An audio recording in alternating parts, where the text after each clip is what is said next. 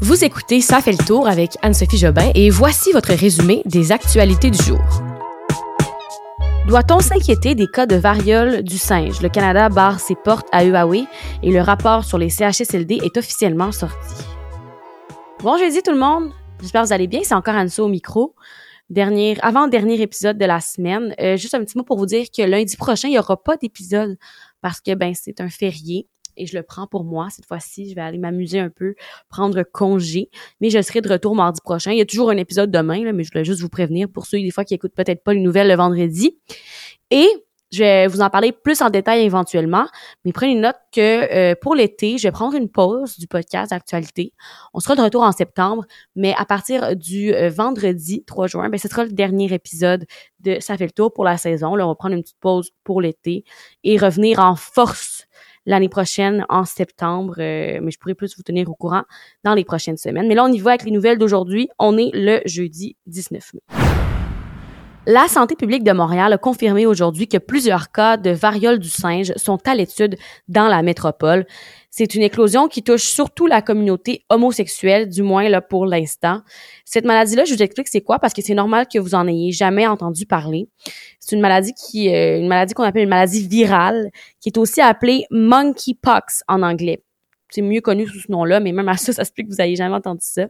Euh, ça se manifeste normalement là par de la fièvre, des maux de tête ou de dos, des douleurs musculaires, des ganglions lymphatiques enflés et des éruptions cutanées qui ressemblent un peu à ce qui se passe quand on a la varicelle. Voici la description de la maladie.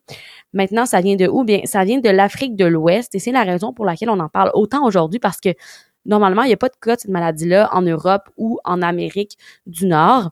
C'est une maladie qui se transmet généralement là, euh, au contact d'animaux infectés, mais ça peut aussi être propagé entre humains. Et euh, faut le dire que de nos jours, la variole du singe n'a pas de rapport avec l'animal, à part pour le nom de la maladie. C'est pas les singes qui donnent ça aux êtres humains.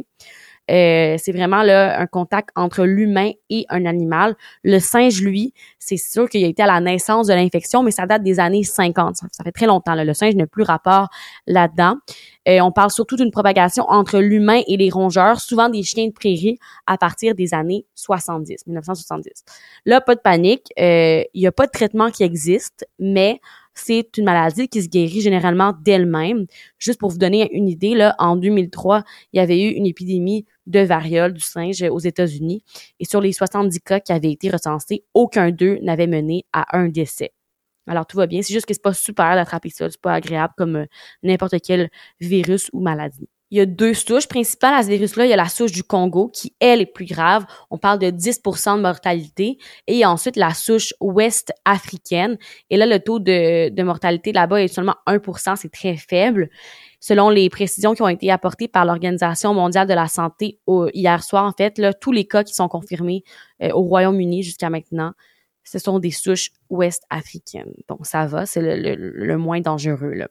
Euh, en tout, on parle de plus de 50 cas suspects qui ont été confirmés ou signalés jusqu'à maintenant un peu partout là, en Amérique du Nord et en, et en Europe. Euh, L'Organisation mondiale de la santé dit que le premier cas de variole du singe a été détecté en dehors de l'Afrique. Euh, C'était au Royaume-Uni le 6 mai et cette personne-là revenait d'un voyage au Nigeria. Puis depuis le Royaume-Uni a recensé huit autres cas, tous contaminés à l'intérieur du pays, là, ce qui fait craindre les autorités d'une transmission communautaire du virus. C'est un petit peu ça qui inquiète plus aujourd'hui. Mais encore une fois, pas de panique, on pèse pas sur le bouton. Puis quand je dis que la métropole Montréal est sous surveillance, il y a aucun cas qui est confirmé au Québec ni au Canada. C'est seulement que la santé publique enquête sur une dizaine de cas de lésions, là, euh, de lésions ulcéreuses, ulcéreuses pardon, génitales. On parle de plaies sur les mains, entre autres. Mais une annonce devrait être faite d'ici la fin de la semaine pour confirmer ou pas si ce sont vraiment des cas de variole du singe. Le Canada barre officiellement ses portes à l'entreprise chinoise Huawei dans le développement de la technologie 5G au pays. C'est une annonce qui intervient là, plusieurs mois après les libérations des Canadiens Michael Spaver et Michael Coving. Vous vous rappelez les deux Michael qui avaient été détenus pendant des longs mois en Chine. Faut dire que les relations sont tendues entre la Chine et le Canada depuis plusieurs années. Et dans ce dossier-là particulièrement, c'est que l'entreprise Huawei serait euh, aux demandes du gouvernement chinois. Le gouvernement chinois aurait demandé euh, des collègues de renseignement du Canada et on avait peur, nous, que la participation de l'entreprise au déploiement de ça, la 5G ici, au pays, pourrait donner à la Chine euh, un moyen, un accès facile à toute une série d'informations numériques. Euh, on pourrait, dans le fond, la Chine pourrait avec ça savoir où on se trouve, le moment et l'endroit où les clients canadiens là, utilisent leurs appareils. Et là, ça serait un petit peu euh, une crainte pour les Canadiens avec la fuite des données, donc comme on l'a vu, disons, avec Desjardins. C'est pour ça que le Canada barre, entre autres, Huawei, mais il y a des gros conflits entre la Chine et le Canada qui durent et qui perdurent depuis plusieurs années. Euh, Huawei disent pour leur part qu'ils ne feraient pas ça, des vols de renseignements, mais vous voyez, là, c'est une guerre des mots. Mais bon, un signe que c'est possiblement une, bonne décision de la part du Canada, c'est que Washington a aussi banni Huawei des réseaux 5G aux États-Unis. On en a déjà entendu parler plus tôt cette semaine parce que l'information avait coulé, mais aujourd'hui c'est officiel. Le rapport de la coroner Jeanne Kamel est sorti. C'est son annonce officielle aujourd'hui et je vous résume tout ça. Le but de son annonce était de présenter donc ses conclusions sans blâmer quiconque, là, euh, mais de dénoncer l'échec du système de santé du Québec pour s'occuper de nos aînés lors de la pandémie. La coroner Camille donc présentait ce rapport-là et euh, dans son rapport, elle dit que nos aînés les plus vulnérables ont été dans l'angle mort de nos gouvernements et de la société pendant la pandémie. Je vous rappelle que c'est une enquête qui avait lieu là dans les derniers mois, une enquête qui a duré 69 jours pour comprendre ce qui s'était passé entre autres lors de la première vague de la pandémie de la COVID-19 dans les CHSLD, dont le CHSLD Arena, où il y avait eu beaucoup, beaucoup de morts euh, de, de la COVID-19. Jeanne Kamel euh, avait écouté plus de 200 témoins, des familles endeuillées, des ministres, etc. On parle euh, surtout là de l'écart important et la distance entre le ministère et le terrain. Le gouvernement qui semblait ne pas être au courant des drames qui se sont déroulés dans les CHSLD du Québec, surtout au moment là où euh, ça se passait. Et en gros, Jeanne Kamel dit que son message au gouvernement est de trouver une façon pour parler avec le terrain, qu'il y a une meilleure communication entre ces établissements-là et le gouvernement. Euh, elle a donc déposé des recommandations pour améliorer le tout. On parle de 23 recommandations en tout, euh, pour être précis, dont une où elle dit qu'on doit retirer le modèle des centres pour aînés entièrement privés. Euh, bref, là, il y a certainement des leçons à tirer de tout ça pour le bien-être de nos aînés au Québec. Guerre en Ukraine, je vous fais un petit résumé des événements des, derniers 24, des dernières 24 heures. Euh, les combats là se poursuivent encore une fois. Les tirs d'artillerie russe se concentrent sur les installations frontalières dans les régions de Tchernigiv et de Soumy. Dans l'est du pays, les forces russes auraient bombardé 43 localités dans les régions de Donetsk et de Luhansk, faisant au moins 15 morts parmi les civils. Alors encore une fois, c'est pas euh, super beau ce qui se passe là-bas.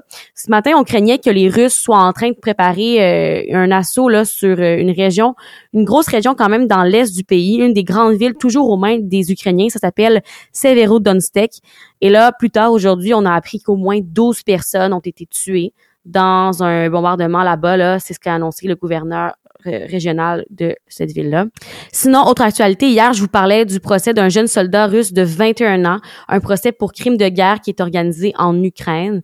Eh bien, c'est confirmé. Le jeune a demandé pardon, mais c'est la prison à vie qui sera requise contre ce militaire russe. Dernière actualité en lien avec le conflit en Ukraine, le ministère russe de la Défense a annoncé aujourd'hui que 1730 militaires ukrainiens retranchés sur le site Azovstal de Mariupol, vous vous rappelez là, la série de l'usine euh, là-bas à Azovstal, euh, c'est ça, il y a 1730 militaires qui se seraient rendus depuis lundi aux Russes.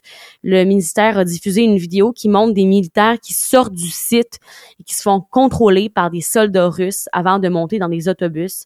Alors parmi euh, les Ukrainiens, là, certains sont blessés et certains marchent avec des béquilles. On avait beaucoup parlé de soldats blessés. Donc ça a fait le tour des actualités sur l'Ukraine. La Cour suprême du Canada a annoncé plus tôt aujourd'hui qu'elle prononcerait la condamnation d'Alexandre Bissonnette le 27 mai prochain, donc dans un peu plus d'une semaine. Petit rappel qu'Alexandre Bissonnette, c'est l'homme qui a tué six membres du Centre culturel islamique de Québec le 29 janvier 2016. C'est une condamnation très attendue qui risque fort de faire jurisprudence dans l'ensemble du Canada. Je vous explique parce que, premièrement, le plus haut tribunal au pays, qui est ça, la Cour suprême, va trancher euh, entre les différentes peines mises sur la table parce qu'il y a eu une décision du juge à la première instance. Ça c'était François Huot. Lui il avait établi que ce serait une peine de 40 ans pour Alexandre Bissonnette qui avait tué six personnes. Euh, c'est ça qu'on avait comme qualifié d'approprié, mais les neuf juges, eux, doivent trancher dans le débat qui porte sur les peines à rabais dans le cas des meurtres multiples. En 2011, le gouvernement conservateur avait modifié une disposition du code criminel de façon à ce qu'on puisse additionner les périodes de 25 ans à la libération conditionnelle par, victime assassinée. Mais là, dix ans plus tard, les juges, lorsqu'ils ont eu affaire à des procès où qu'il y a plusieurs victimes, plusieurs morts, ils, interprètent ça un peu d'une manière différente, hein, parce que disons pour Bissonnette, si on parle de 25 ans par victime, ça ferait 150 ans de prison à vie sans euh, possibilité de libération. C'est pour ça que le juge Huot, lui, avait pris la, liberté de réécrire la loi là pour que l'article 754,51 ben ce soit une peine de prison de 40 ans plutôt que 25 ans par victime. Mais la Cour d'appel avait, euh, refusé cette, euh, cette peine-là et c'est pour ça qu'on est rendu à la Cour suprême qui va devoir trancher sur cette question-là, de voir si on additionne les peines ou si on change, si on change un peu la loi au Canada. Euh, ça va être la semaine prochaine qu'on va pouvoir en parler, là, mais c'est vraiment un gros débat juridique qui dure depuis plusieurs années au Canada. Alors, ça va être à suivre de très près. Alors voilà, c'est tout pour moi pour aujourd'hui. Je n'ai pas de retour dans le passé pour vous. Il n'y avait rien qui m'a allumé. Mais euh, je vous souhaite une belle soirée et je vous dis à demain. Puis après ça, on se revoit mardi. Bye bye, bonne soirée.